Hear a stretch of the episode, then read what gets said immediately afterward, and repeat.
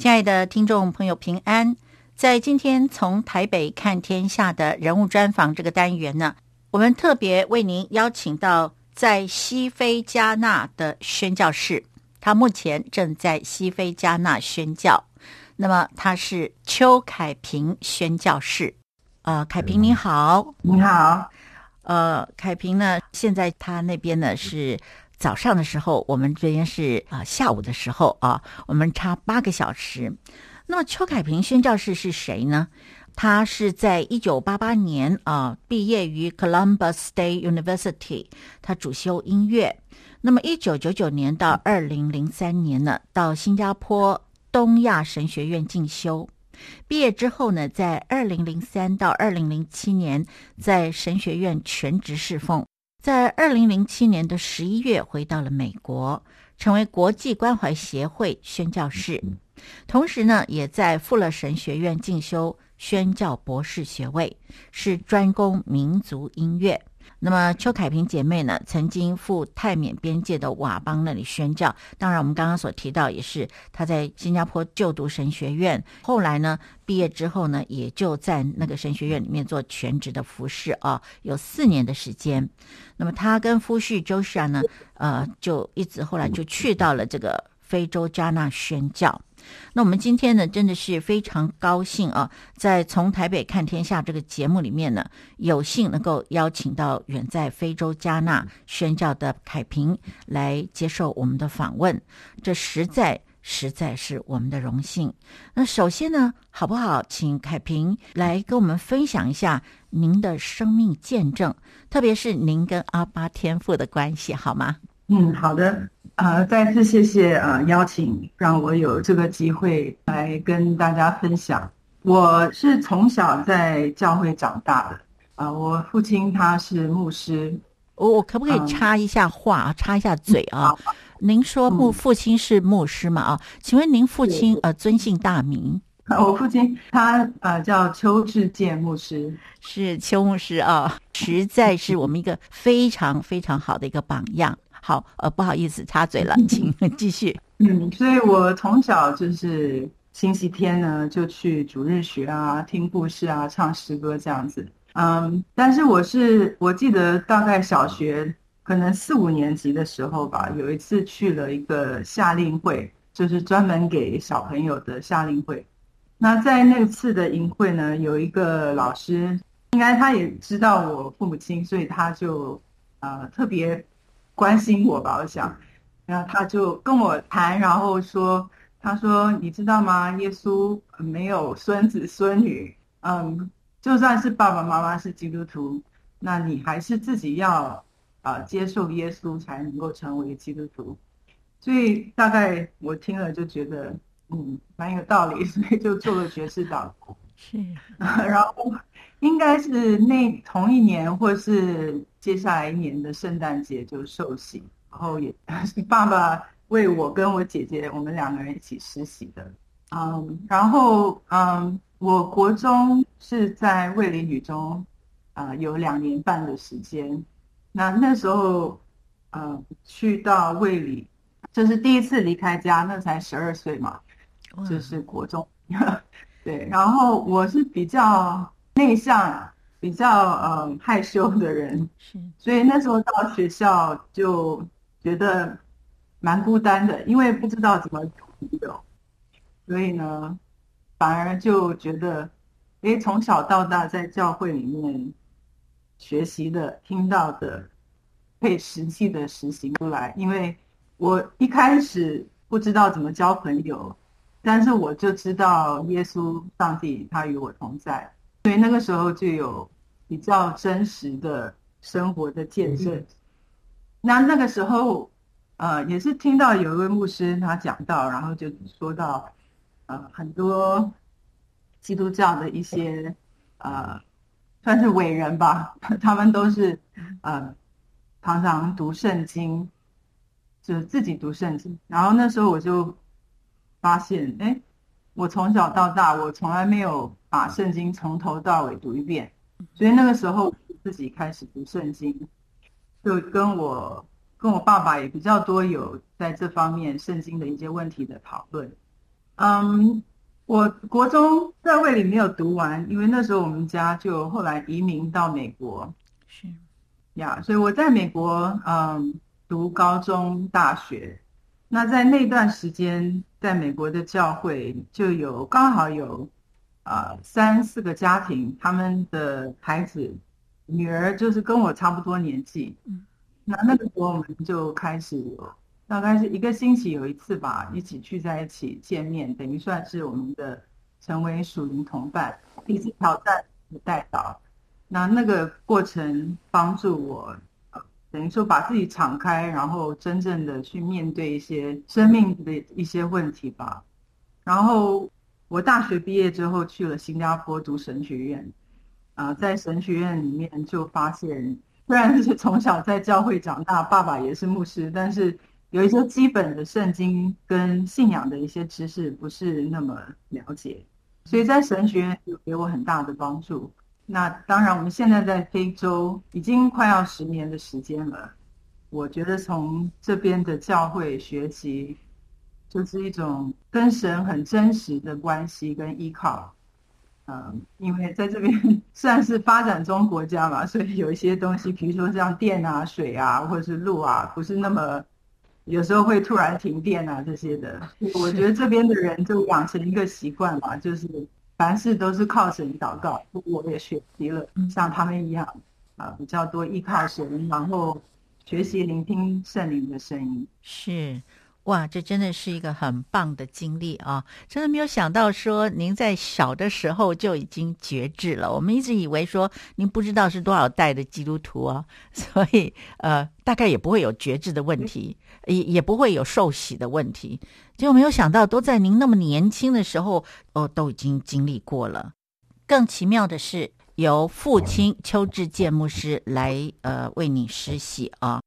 那么我记得您呢，曾经在文章之中有提过，您说从一种幼稚的想法，全职就是一个去非洲做宣教士的人，然后呢，到现在的认知。所有的基督徒都需要以生命、生活、服饰见证神的真实啊！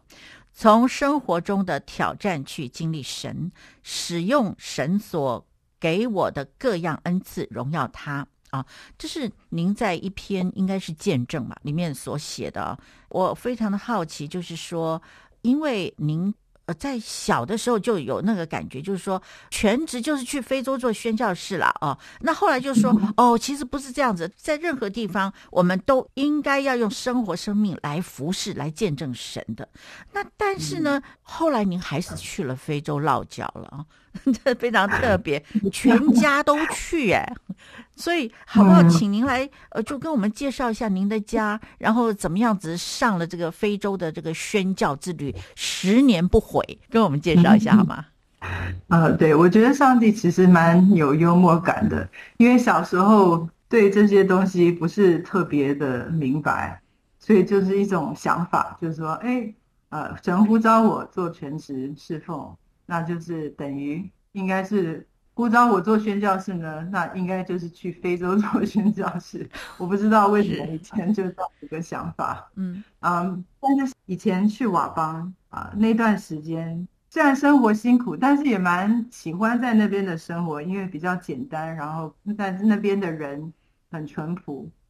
啊。但是神他就提醒我，就说神给我很多的恩赐。还有给我一个比较 open 的一个心，就是从小我觉得我我父母亲在我们家庭里面，就是说从来没有好像看到我爸妈因为一个人他是外国人啊，或是比较穷啊，还是怎么样，就看低他们，或甚至我觉得我亲戚朋友都没有像这样子的一个一种心态。不管是黑人也好，白人也好，或是亚裔，或是任何印度人啊什么的，嗯，就是说没有那种歧视，所以我觉得那是一个基础。虽然那个时候在新加坡也是需要 有一个过程，慢慢的发现，对不对？哎，我自己对非洲不是那么的了解啊，呃，但是有一个就是愿意，或者说承认我自己不了解，然后踏出希望能够更多了解、更多认识。啊，所以讲到非洲呢，为什么会来到加纳？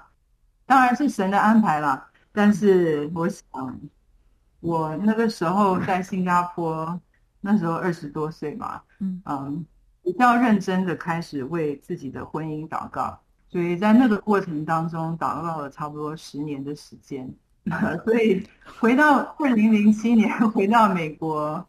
那个时候我的姐姐跟妹妹，他们其实也蛮关心我的，然后也是希望我能够有找到好的对象。所以那个时候他们没有真正的告诉我说：“哎，你应该试试看看网上去找找看啊，这样子。”反而是我刚好有一段时间，就是神借着一部电影啊，还有。教会牧师他的一个奖章啊，还有有一位朋友他给我的一些我们的一些谈话，就是好几样好几样事情，就让我就觉得说，基本上牧师他是说，现在这个时代呢，就是很多东西我们都是以网络进行，所以甚至于呢，如果在网络上认识啊、呃、结婚，其实都是很平常的事情，所以我那时候等于说啊、呃，就好像。鼓起勇气吧，然后就上网啊、呃，但是是一个比较要付费啊，比较特别的一个网站，所以在那那个在网站认识了一些人，但是都不成，然后最后呢，认识了我的我现在我的丈夫，啊、呃，我们就在网上认识，但是我们一旦就知道我的我丈夫他是美国田纳西。土生土长的美国黑人。是哦，但是也是嗯、呃，在美国的算是美国的校校园团契做童工，是现在已经有二十差不多二十一二十二年的时间哇，所以那个时候呢，我们认识之后，我跟他两个人都刚好去问同一对夫妇，就是我们的好朋友，就是我们根本不知道我们的好朋友。就是我们两个人都认识这对夫妇，所以我们就都发信息问他们：“哎，你知道这个 Joshua 这个人吗？” 然后就会说：“哎，你知道 Pauline 这个人吗？”然后这对夫妇就特别惊讶，因为他们两个人，呃，就是我刚刚讲我在国中，呃，我在高中、大学那段时间，那几个姐妹之中的一个，嗯、呃，是我非常好的一个朋友，嗯哼，呀，所以我们就发现说。虽然是网上认识呢，其实，但是可能也是因为呃服饰的缘故吧，嗯，所以认识的很多人啊、呃，都是有相同的朋友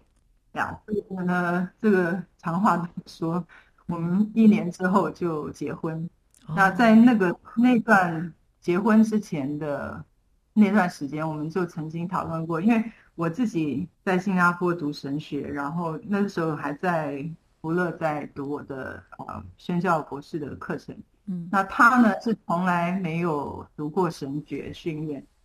啊，所以我们就讨论，就是说，哎，如果结婚之后呢，是不是可以出国让他进修？嗯啊，所以那个时候也看了很多不同的学校啊，像菲律宾啊，他看了一些菲律宾的学校，然后就是非洲加纳这边有一个这个神学院。那因为他是校园团契的童工，所以曾经带学生来短宣，大概有四五次的时间。那然后他在来这边曾经有一次有机会就去到这个神学院，了解了那边的情况。嗯，所以可能就是因为我自己读过神学院，然后从他网上的一些资料啊，我看过之后呢，就觉得。这个学校好像感觉上比较特别一点，跟我接触过的神学人都不一样，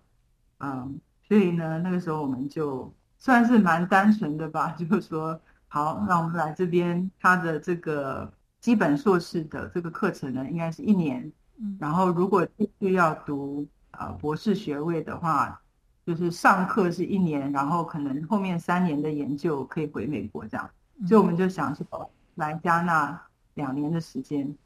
但是没想到一来就待了呃，差不多快十年的时间。FM 九零点九，分分秒秒守护城市心灵。FM 九零点九，Sharing Blessing，嘉音广播电台。接下来，让我们一起来收听凯平跟我们谈他的婚姻跟家庭。现在的全球的这个基督教的一个趋势嘛，就是越来越多是，比如说非洲、亚洲、南美洲的基督徒的人数增加很多。是。所以呢，就也代表就是说，从这些不同的啊、呃、国家啊，就基督徒比较多的地方的话，那就会有产生本地的神学。比如说，在美国的神学院，他可能会邀请非洲的一个讲师，或是南美洲的讲师去那边教课，比如说一个星期啊什么之类的。是。所以我们的想法就是说，嗯，如果真的想要跟这边的教会学习的话，嗯，那我们应该来到这个地方，而不是在美国等他们这些讲师只来一个星期、两个星期之类的，嗯，嗯，